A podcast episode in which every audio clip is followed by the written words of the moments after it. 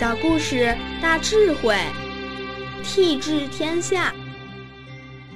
周文王的父亲是王继，王继有两位兄长，一位是泰伯，一位是仲雍。他们三兄弟都是太王所生。太王是周文王的爷爷。当他看到周文王出生的时候，非常欢喜，觉得这个孙子是圣主之相。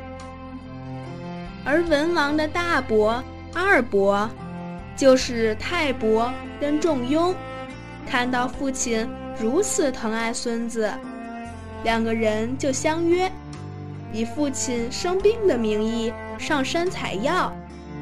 这样一上山，就再也没有回来。把天下让给了他的弟弟王继，进而传位给周文王。泰伯和仲雍这种做法是尽到了孝心，因为他要让父亲放心做事，不希望父亲因为他们两兄弟有所顾忌而没有传位给他的弟弟王继。这一让成全了父亲的心意，这一让也成全了兄弟的情谊。连天下都可以让，还有什么事可以令兄弟不和？所以，让出了孝，让出了悌，还让出了忠，忠于天下百姓。因为让出了王位，可以让周文王领导全国人民。所以是尽孝、尽悌，又尽忠。